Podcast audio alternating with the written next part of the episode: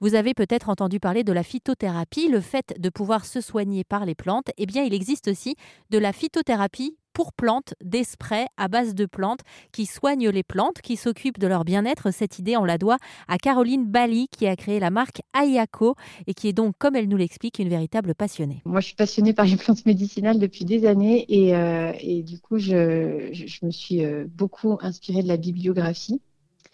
Il euh, faut savoir qu'il y a des pays comme l'Allemagne où ils sont pas mal en avance sur ces sujets-là. Et, et, puis après, j'ai fait beaucoup d'expérimentations moi-même aussi. Bah, c'est vrai, je vous imagine un peu jouer euh, au petit chimiste. Est-ce que vous avez un atelier? Comment ça a commencé d'ailleurs, le tout début? Quand on est au tout début d'une aventure, c'est assez artisanal généralement.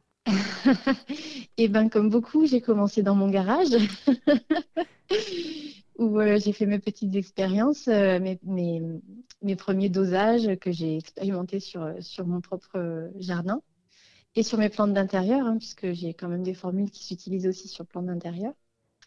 Et puis, euh, bah, petit à petit, je me suis entourée. Aujourd'hui, euh, la production, la fabrication des extraits, elle est faite euh, dans un petit laboratoire indépendant qui est dans le sud de la France. Et puis, et les plantes, elles, elles sont cueillies par un réseau de, de producteurs qui sont en France aussi.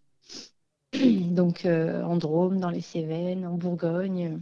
Caroline qui me confiait aussi que les plantes en plein hiver ont souvent besoin de soins supplémentaires parce que justement l'air est un petit peu plus sec et qu'il a tendance à assécher la terre. Si vous voulez en apprendre davantage, vous pouvez aller semer des graines de positivité sur rzen.fr.